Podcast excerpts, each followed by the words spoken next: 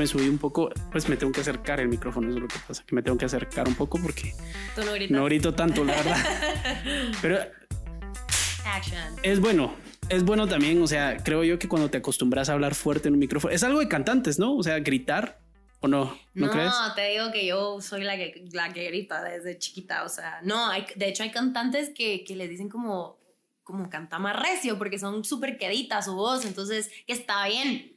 Son voces más. Pero ¿qué es lo común en un cantante? ¿Que tengas una personalidad extrovertida y grites todo el tiempo? ¿O es más común que seas calladito y más introvertido? Hay de todo, porque cantantes hay un montón y de todo tipo de personalidades. O sea, no, eso no, no, no, no, ah, no, no te dice, no. No dice nada de ti. Ajá. No dice nada de ti como cantante. Sí, ajá, total. Pero obvio tenés que saber hacer las dos, ¿verdad? O sea, tanto para cantar o no sé, una canción balada, así cantar suavecito, dulce y cantar una canción más, más dura. Sí, me imagino. Tal vez quiere decir más en el género que te metiste, por ejemplo. Te gusta más como expresar de las, las cosas de una manera diferente. Y, y como mencionabas, ¿verdad? Habías escogido el nombre Paulí porque así te decían en México. Exacto. ¿Qué hacías en México? O sea, tú, tú sos guatemalteca. Obvio, sí, de corazón. No, pues me fui a estudiar a, a México música. Cuando tomé la decisión de dedicarme, dedicar mi vida a la música, me fui a México a estudiar y, y pues ahí estuve tres años. O sea, sí voy a regresar y todo, pero, pero ahorita pues estoy aquí en Guate empezando mi carrera y también pues por todo la pandemia. Pero sí, ahí estaba en México estudiando música. Ok, genial. Eh, pues Pauli, o Pauli, o dímelo Pauli en este caso, Pauli. dímelo Pauli. Eh, yo te voy a decir Pauli porque la verdad es que siento, siento raro decirte dímelo Pauli, Sí, ya sé. pero eh, bienvenida a los Canche Galindo Estudios. Sos la primera persona a la que entrevisto aquí en este estudio. Amo, soy fan. Está muy cool, la verdad es que felicitaciones. Mira, aquí no hay mucho dinero en invertido en decoración ni nada. Como ves, la gente que nos está viendo en las cámaras no lo va a ver, por suerte, porque los- las puse bien.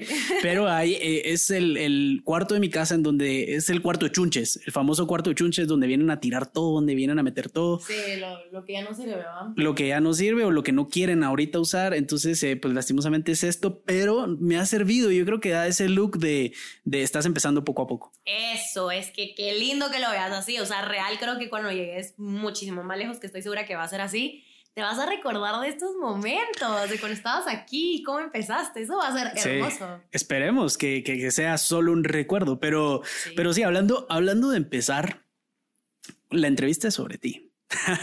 Entonces, vamos a hablar de cómo empezó. Dímelo, Pauli, eh, cómo empezó toda esta aventura que has tomado hasta ahorita. Acabas de estrenar tu segundo videoclip, si no estoy mal.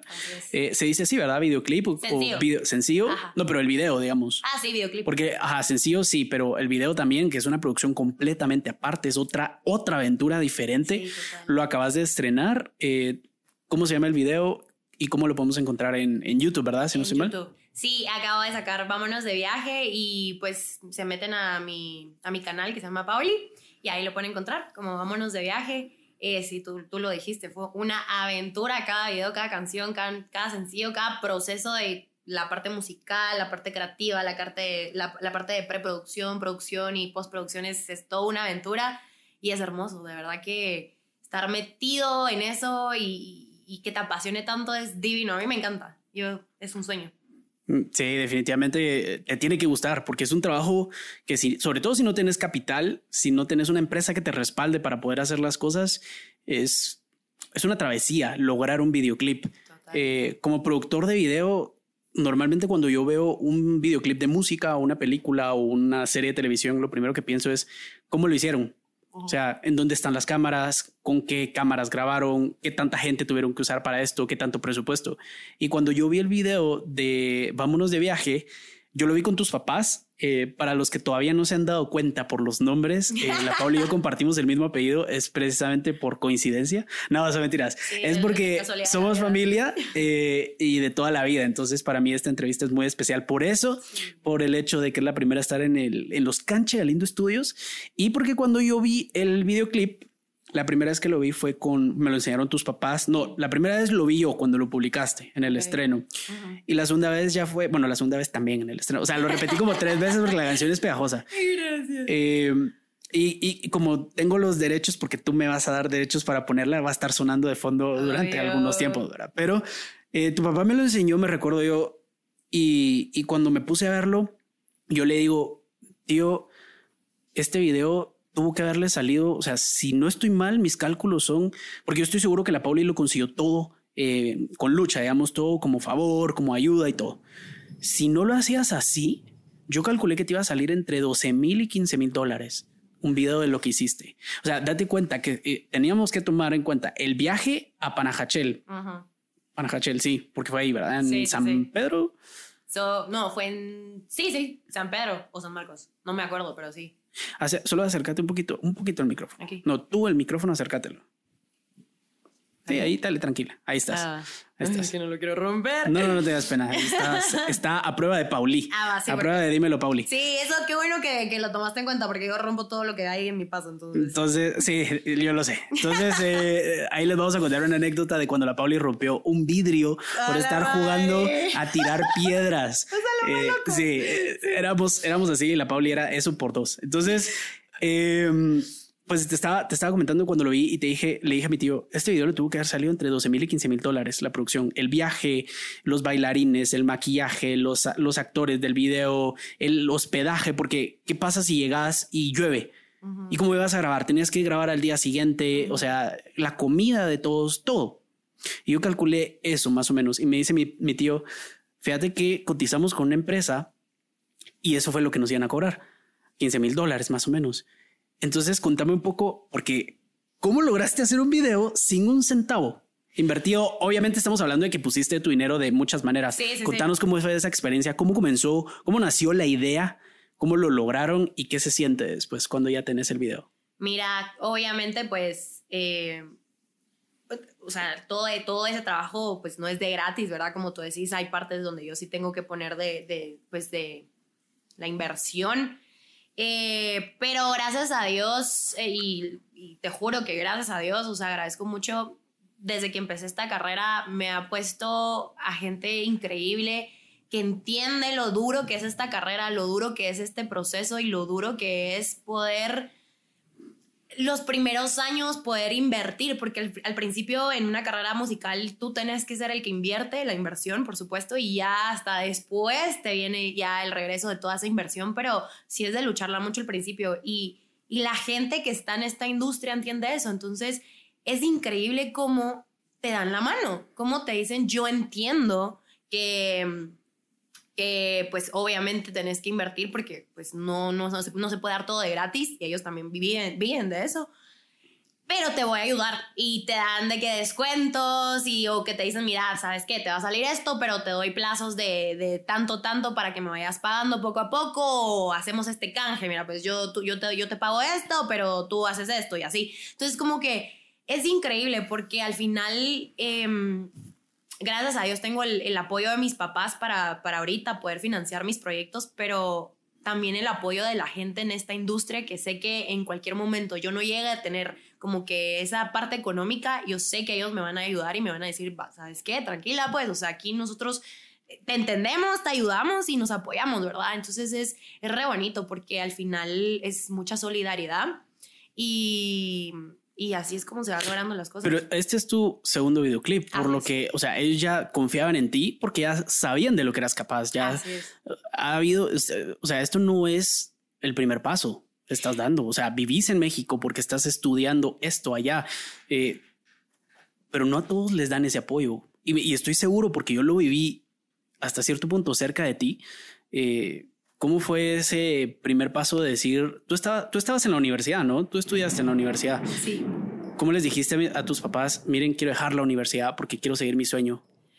Mira, fue, fue una etapa muy, muy confusa y muy bonita de mi vida. Yo me acuerdo que, ajá, yo estaba en la universidad, en la Francisco Marroquín, estudiando administración de empresas lo que estudian todos los que no saben qué hacer. Exacto, ya esto, yo, casi iba a estudiar eso, o sea, no lo estoy diciendo de mala onda, yo casi iba a estudiar eso porque no sabía ni qué chingados iba a hacer con mi vida y te da un buen campo para entrar a lo que querrás. Sí, porque es como la base para un montón de cosas. Correcto. Y no, y de hecho yo pasé por psicología, por neurocirujana, imagínate. Yo me acuerdo que vi la película de Manos Milagrosas y yo, siempre, yo, yo siento que yo, yo, yo, yo siempre he sentido ese llamado de ayudar a la gente. Entonces yo me acuerdo que yo vi esa película y dije, no, no, no, no yo, yo, yo, yo necesito ser neurocirujana. Y te imagínate eso, o sea, solo no, gracias a Dios no me caso. Pero um, pasé por todas las carreras, siempre tuve el arte presente, siempre tenía esa espinita. Yo decía, pero obviamente porque aquí en Guate pues la realidad es diferente, gracias a Dios ya está mejorando mucho la industria y todo, siempre lo vi como un hobby. Pero fue hasta el primer año de universidad, ya casi a finales de año, que yo retomé mis clases de canto que había dejado desde que me había graduado, porque siempre estuve en el coro del colegio. Em, retomé las clases de canto con Angélica Rosa y me encantó. Me volví, o sea, siempre me encantó, pero me recordé de lo increíble que se siente el estar en un escenario con un micrófono, con la pista, con la música y todo y así me encantó, entonces yo dije, me, empezó a agarrar esa curiosidad de meterme más y todo, y pues Angélica Producciones, Angélica Rosa es muy profesional, y me acuerdo que estaba esta competencia en Los Ángeles que se llama WCOPA, y madre, o sea, me empecé a preparar, me empecé a preparar y me empecé a meter más en el tema, me empecé a empapar más y todo así, que yo dije, no, o sea, esto realmente es mi vida, realmente me encanta, me apasiona y lo quiero. Pero el canto, porque yo recuerdo que tú empezaste con teatro.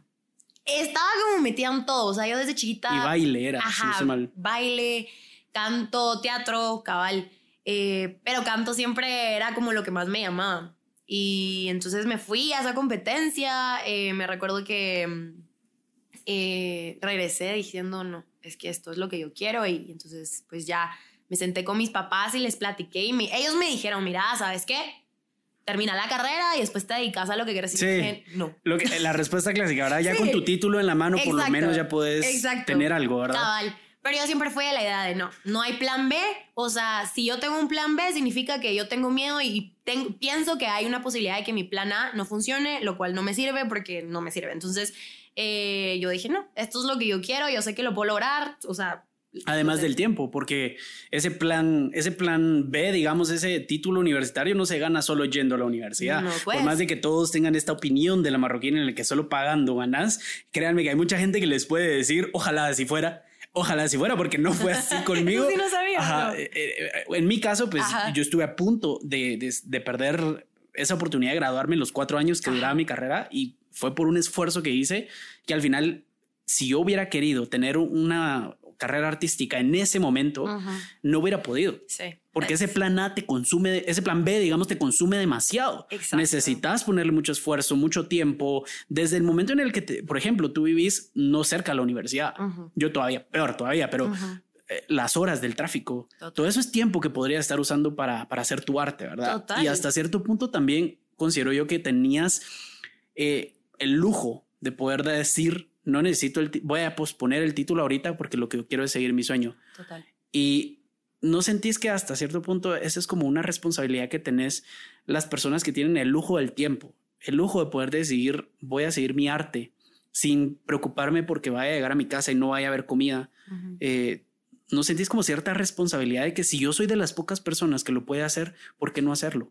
Por supuesto, no, sí. Qué bonito lo que acabas de decir, sí, o sea, realmente, como te digo, gracias a Dios, tengo unos papás que me respaldan y de cierta manera puedo, puedo darme ese lujo de concentrarme totalmente en lo que es mi carrera sin, sin tenerme que preocupar de eso.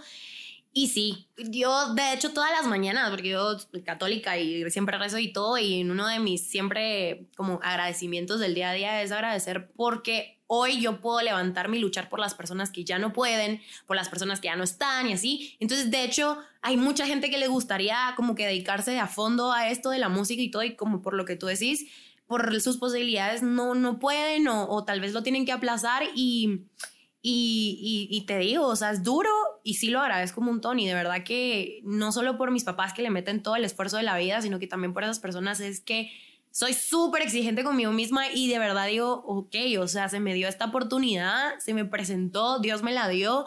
Entonces sí, hay que aprovecharla, hay que tomarla y no perder el tiempo, ¿me entiendes? No darlo por sentado, ¿sabes? No darlo por sentado sobre todo.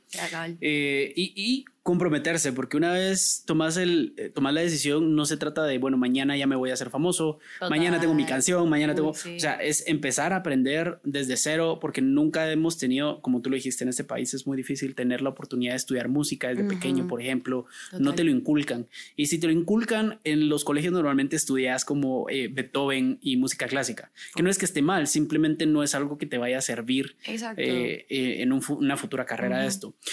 Ahora, hablemos un poco de México, porque me interesa saber cómo es la vida allá, cómo te han tratado allá, sobre todo porque es reconocida la rivalidad que existe entre las culturas, por más de que seamos exactamente iguales, solo el hablado cambia. Eh, igual hay mucha rivalidad y es un país precioso, pero también el por qué te fuiste, o sea, no ibas a encontrar esas oportunidades en Guatemala, ¿por qué no? ¿A qué se debe todo esto? Después de una pequeña pausa. Hey, solo quería tomarme un momento para agradecerte por escuchar la entrevista. Este podcast nació con la intención de provocarte curiosidad por temas y personalidades de las que probablemente no habías escuchado, o tal vez sí. Recuerda que en mi página de Facebook, Canche Galindo, y en el canal de YouTube, Casi Adulto, podrás encontrar videos de las entrevistas, fotos y otro tipo de contenido del programa.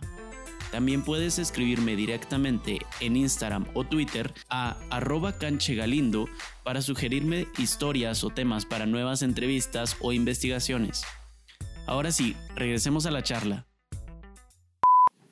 Bueno, regresamos. Estoy aquí con Pauli, la primera invitada en. Bueno, dímelo, Pauli. Perdón, se, me, va la onda, pero es que tu canal de YouTube sigue así. Sí, sí, sí. Eh, en los Cancha Galindo Estudios, que es la primera vez que entrevisto a alguien aquí. Eh, y estamos hablando un poco. Ya platicamos ya sobre eh, los inicios de tu carrera. Tomar la decisión, lo difícil, la crítica, sobre todo de los papás, que es la que más pesa definitivamente, y el apoyo que tuviste tú, la suerte y ese lujo que tuviste de que tus papás te pudieron apoyar y y no solo a poder, sino mantener también mientras cumplís tu sueño. Que de la misma manera yo estoy también en ese momento en donde al mismo tiempo sentís esa responsabilidad de que, bueno, me dieron la oportunidad, ya no la puedo cagar. Tenés que buscar las mejores opciones, no conformarte con, bueno, voy a cantar un día en una fiesta de mis amigos. No, tengo que buscar lo mejor. Y ahí es donde supongo yo que nació México. Sí. Nació la idea de México, de irse para allá. Eh, ¿Cómo fue esto? ¿Tú buscaste México? ¿Buscaste tal vez otro país, otro lugar? Sí, total. Mira, o sea, cuando yo tomé la decisión, algo como tú decís, pues busca siempre lo mejor, ¿verdad? Pero también habíamos, teníamos que ser, habíamos, ¿verdad? Teníamos que ser realistas.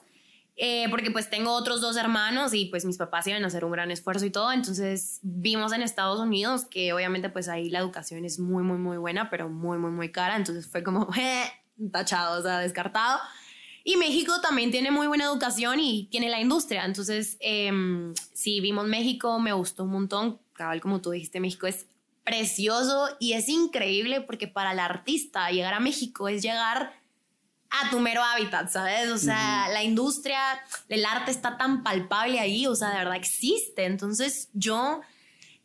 te juro, estaba viviendo un sueño, era increíble poder conocer gente que se dedicara full a esto, eh, conocer sus historias, em, aprender de ellos, adquirir un montón de conocimiento, no solo yendo, yendo a estudiar, sino que también viéndolos a ellos ir a tocar o, sabes, meterme en la industria. Entonces fue un, a la madre, fue increíble. Yo amé con todo mi corazón estar ahí y, mm, y amo con todo mi corazón estar ahí. ¿En qué, en lo que pones en silencio tu teléfono, en qué, eh, cuál fue la primera academia que buscaste? ¿Cómo, ¿Cómo se busca un lugar para ir a cantar? ¿Buscaste una empresa, una productora o buscaste una escuela de canto? ¿Qué fue lo que buscaste? Porque recordemos que no puedes empezar tan solo de cero porque sería un camino muchísimo más largo. Tienes que buscar una opción que ya esté posicionada. ¿Qué fue lo que buscaste y, cómo fue esto? Mira, gracias a Dios, como te digo, tenía el apoyo de Angélica Rosa. Eh, ella pues ya, ya estaba muy metida en, en todo ese rollo de mandar a la gente al extranjero a estudiar, porque de hecho pues ella tiene su academia de, de canto, pero pero se dedica a eso, a sacar artistas guatemaltecos. Entonces ella pues ya conocía y todo y ella me dio varias opciones de México. También obviamente yo me metí a buscar y todo, pero al final pues em, ya encontramos como que la escuela yo lo veo más como me ayudó em, como un puente, ¿sabes? Porque obviamente cuando vas a una escuela y obviamente adquieres el conocimiento y todo eso y así, también conoces a la gente, te vas metiendo en la industria y así, entonces pues ya vas haciendo conectes, ya vas conociendo a la gente, entonces este amiguito de tal conoce a tal y entonces ellos tienen, no sé, la productora de tal y entonces cuando tú quieres hacer y entonces así vas construyendo tu telaraña. Eh, networking. Ajá, el networking. Y, pero sí, te digo que desde el principio, gracias a Dios, siempre tuve a la gente que me estuvo ayudando y me estuvo guiando, ¿sabes? Porque sí, es, es, es peligroso, no, no peligroso, pero al principio como que no sabes mucho entonces te puedes meter con la gente equivocada eh, o, ¿sabes? Tener una mala experiencia, pero gracias a Dios desde el principio sí fue muy, muy, muy, muy bueno el proceso. Una de las cosas que siempre se dice de no solo de la industria del arte, digamos en general, ya sea actuación, canto, eh, baile, lo que sea, es que siempre los, los artistas son muy celosos de su trabajo a veces y no te quieren ayudar, no te quieren brindar ayuda. Aquí en Guate hay una frase muy famosa que es la típica olla de cangrejos en la que nadie se deja salir ni sobresalir a sí mismo. ¿Te pasó esto allá en México? O sea, ¿crees que hay una diferencia entre la industria mexicana y la guatemalteca? O, bueno, obviamente hay, un, hay una diferencia enorme en México. Sí, empezando porque México tiene una industria. Sí, sí, sí, Guatemala tiene un movimiento, no sé si la llamaría industria siquiera. Eh, ¿Crees que a esto se deba? Esta sea la principal razón por la que no estamos a ese nivel y estamos muy lejos de ese nivel y por lo que hoy apenas si podemos celebrarle a los pocos deportistas que, que logran llegar por sus méritos y por su bolsillo también a los Juegos Olímpicos, por ejemplo, que no solo se queda en el arte, se pasa al deporte. ¿Te pasó esto en México? ¿Crees que sea la principal razón por la cual ellos están tan arriba que de nosotros? Mira, por, eso que dijiste lo de la olla de cangrejos y todo, yo creo que en todas partes es así, ¿sabes? O sea, no creo que eso se deba a que no hay una industria aquí en Guatemala. Siento que es más porque mm, por la cultura, ¿sabes? Como que Guatemala todavía estamos como pensamos de una manera tradicional, de las carreras tradicionales son las que te van a sacar adelante y, no sé por qué apoyamos más al talento internacional y no apoyamos tanto al talento nacional. Eh, pero fíjate que supongo que en todas partes es así, lo de los cangrejos no me ha tocado, no me ha tocado conocer a gente que sea así, al contrario, tanto en México como acá, en Guatemala, ya que tuve la oportunidad y la bendición de vivir en esos dos países, en lo que hago. Eh, no, no me topé con gente cangreja, al contrario. Te ayudan, o sea, te digo, te entienden el esfuerzo que conlleva vivir. Y por el hecho de ser guatemalteca, ¿no viste en algún momento un pequeño episodio de racismo, de competencia? Eh, porque no solo la industria es, hay mucha competencia, sino que encima, eh, si le metes ahí el tema de que venís de otro país, de un país que allá lo consideran muy inferior y que en muchas cosas es muy inferior, eh, ¿No viviste en algún momento un episodio así que te hicieran de menos o al, al, el hecho de ser aceptada ya, por ejemplo? Fíjate que no, la verdad es que no. Eh, de hecho, es, es, re bonito ver cómo, al menos los círculos en los que me moví, cómo incorporan a los extranjeros en sus vidas, ¿sabes? Porque hay mucho, hay mucho extranjero, mucho, de verdad, demasiado. Y, y mm, y es, es bien bonito cómo le dan la, la, bienvenida, ¿sabes? O sea, admiran el hecho de que viajen desde su país hasta otro país para poder dedicarse a lo que aman, ¿me entiendes? Entonces como que la verdad es que nunca me tocó ver algo así, nunca. Qué bueno. Sí. Qué bueno, la verdad es que eso no solo lo que hace es que habla muy bien de la industria ya, muy bien de la cultura, porque siempre están los comentarios, nunca faltan, pero uh, solo es de recordar que no todos son así. Exacto. No todos son así. Eso sí, muchos guatemaltecos, eh, y estoy seguro que pasa en, todo el mundo, pero mucha gente que, es eh, propia de su país, digamos que, nació y creció y vive ahí en su propio país, ve, recibe racismo de otros países, como por ejemplo nosotros lo hemos recibido en México, pero al mismo tiempo se dan la vuelta y practica ese mismo racismo con culturas como por, como por ejemplo Honduras, El Salvador, en nuestro caso. siempre estamos viendo al sur. Porque si, si vemos a México, ¿cuántas veces no han recibido... Eh, críticas y comentarios negativos de Estados Unidos. Y a ellos les duele muchísimo, obviamente como cualquier persona le dolería, pero se dan la vuelta y lo hacen con y nosotros. Lo hacen con nosotros, sí. Y, más cuando se trata de arte, mm. debería ser todo lo contrario, por ejemplo, porque el arte precisamente es aceptación, es creatividad, es abrirse, es aprender, es ver y todo esto. Entonces, la verdad es que me parece increíble que nunca hayas tenido un episodio así. Espero que, que, sea el resto de tu vida así, porque yo tuve la oportunidad de hablar con una persona que está estudiando periodismo deportivo, tú lo conoces, Coqui. y, y él me dijo que en una oportunidad, y eso es lo que te quería preguntar, en una oportunidad, él periodismo deportivo, y le tocó narrar un partido de fútbol. Pero le dijeron en México, porque así como tú, él tuvo que irse a México, tuvo que irse fuera de este país para poder crecer. Él tuvo, le dijeron que cambiara su acento. Ajá. Que hiciera un acento más neutral. Que por si los guatemaltecos tenemos un acento neutral. Estamos hablando de los guatemaltecos de la ciudad, los fresas. tienen un acento más neutral. Pero le dijeron que hiciera un pequeño acento mexicano porque si no, no, iban a ser, no iba a ser bien recibida su narración, su trabajo, su arte. ¿Nunca te han dicho esto a la hora de cantar o a la hora de hacer una entrevista? No, mira, cantar no, y entrevistas tampoco, porque siento que es más libre. Obviamente, pues yo tomé mis clases de actuación y todo, y sí, sí te dicen, mira, hay, hay, de hecho hay cursos y ejercicios para, para neutralizar tu acento, pero es, es cuestión de la industria. Yo no siento que sea algo de racismo, sino que es más... Pues, Lo que sí vende. Exacto, y tienen como ya sus, ajá, lo que sí ven, entonces igual extranjeros tipo argentinos, españoles también tienen que neutralizar su acento y volverlo un poco más mexicano porque pues obviamente estás en la industria mexicana, ¿me entendés? Entonces eh, es lo que necesitan, pero no, no lo hacen de la manera racista, al contrario, o sea, te ayudan y te dicen, o sea, a ver, tenés talento, pero necesitamos el acento porque si no, no, no te van a aceptar. Sí, o sea, esto ya no estoy hablando en términos de racismo, ya estoy hablando en términos de industria, porque incluso yo estando en la industria de producción, que también estoy, o sea, yo siempre voy a buscar lo que más eh, conecte y reciba a la gente, lo que mejor reciba y lo que más conecte con la gente. Entonces, esto sí ya no tiene nada que ver con racismo, esto es pura industria, pero sí te lo fuerzan, digamos, eh, y hay un shock cultural cuando te dicen, ya, deja de hablar como hablas y tienes que empezar a hablar como tenés que hablar para venderte. Y, y, por ejemplo, hay veces donde, eh, y lo hablamos en, con Coqui, los acentos en el fútbol, por ejemplo, los acentos españoles y argentinos son los que más venden. No importa qué estés diciendo, puede ser una burrada.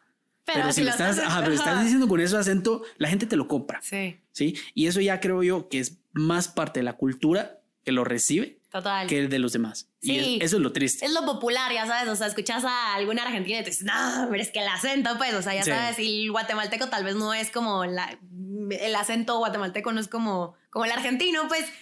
Pero sí, sí pasa. Bueno, para nosotros. Ajá. Que somos los que estamos escuchando y estamos acostumbrados. Para un argentino, en algún, en algún lado del mundo puede haber un argentino que le guste. Que le gusta el, acento guatemalteco. Exacto. Sí, definitivamente. Eh, aparte de los acentos, también está el tema del machismo. Mm, ¿Y por qué toco estos temas que a veces no son como muy populares o que son un poco incómodos? Mm.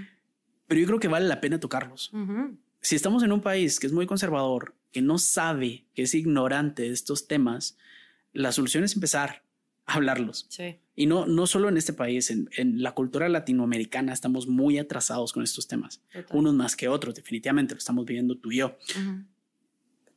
¿Cómo has visto este tema reflejado en la industria? Siempre es bien conocido, incluso en Estados Unidos, que es el país primer mundista de esta industria, muchos episodios de denuncias contra productores por, por actos eh, violentos contra la mujer, por eh, acoso. Por acoso, pero no solo acoso, sino por utilizar a la mujer, ¿sí? Porque la sexualizan en las, no, no, recuerdo el término exacto, pero como que las sobresexualizan, o sea, las ponen, por ejemplo, con vestuario muy corto cuando no era necesario en papeles, ajá, o los papeles los exageran. Por ejemplo, se me pone un ejemplo que incluye estas dos cosas de racismo y eh, machismo. El papel de Sofía Vergara en Mother Family. La sobresexualizan un montón por la ropa que le ponen y todo y el acento que, ella tiene se lo marcan todavía más. Sí. En este caso, pues ella es así en su vida personal, digamos, en su vida real, por lo menos en su vida pública. Sí, sí, sí. Ella sigue siendo así. Sí. Ella y se viste igual y no siempre, pero se viste igual y, habla de la misma manera. ¿Te ha pasado desde el punto de vista de machismo? ¿Has recibido algún maltrato por ser mujer o has crees que te hayan diferenciado, te hayan tratado diferente, te han pedido que sexualices esto? en la industria, no solo estoy hablando de México, en la industria en general? Mira, no, la verdad es que no. Eh, así, gracias a Dios, lo vuelvo a repetir, de verdad que bendecía que en el camino corto que llevo en la industria musical no me ha pasado eso. Eh, sí, me, sí me ha pasado que al principio no te toman muy en serio, ¿sabes? O sea, como que de, o sea, eh, artistas, hombres que están en el mismo como nivel, por así decirlo, que yo, eh, en sus comienzos y todo, que yo veo que les ponen más atención que lo que a mí me ponen y, y que se los toman más en serio, sí me ha pasado. Pero creo que, ajá, es parte del machismo. Gracias ¿Y ¿Por qué crees que sea esto? O sea, ¿qué, ¿qué ven en ellos que no ven en ti? Supongo que es parte de la cultura, o sea, no sé, tal vez, no, no sé, o sea, sí es parte del mismo machismo que estamos hablando. Pero vende más. O sea, yo, yo te lo pregunto ignorando eh, la industria de la música. ¿Vende más eso? De hecho, las mujeres ahorita estamos arrasando, o sea, de, o sea, de verdad la industria musical eh, para la mujer ahorita en estos tiempos está haciendo un boom, o sea, cada vez hay mujeres más poderosas, eh, más, em, más famosas, por así decirlo, más exitosas en la industria musical. Y creo que estamos en una etapa donde estamos alzando la voz y estamos dando, o sea, como que estamos diciendo ellos, o sea, yo también puedo ser tanto en, en, lo que haga, pues. Em, pero supongo que es la cultura, es la cultura porque igual al final terminan poniéndote atención, pero tú tenés que dar ese esfuerzo extra de estar ahí atrás, atrás, atrás, atrás, como diciendo, hey, hola, o sea, aquí yo también estoy, ¿sabes? Em, pero gracias a Dios así de que me quieran, no sé, sexualizar más o abusar de pues mi imagen o algo así, no, nunca me ha pasado, nunca, siempre con mucho respeto. Qué bueno, la verdad es que es muy bonito escuchar eso. Obviamente estamos hablando de un país más avanzado que el nuestro, pero creo que es más de personal, no es tanto del país, es muy personal. La forma en, que, en la que te criaron y lo que crees que es correcto, ¿sí? Entonces, eh, pues me alegro que no hayas tenido esa experiencia personalmente, por la relación que tengo contigo, me alegro el doble. Eh, pero bueno, vamos a hacer una pequeña pausa y cuando regresemos vamos a hablar de la vida personal de Pauli. Uh. Pauli la comida mexicana. Eso. La cultura mexicana, güey. Ay, güey. Y eh, de lo que se viene a futuro. Sí. Vamos a una pausa.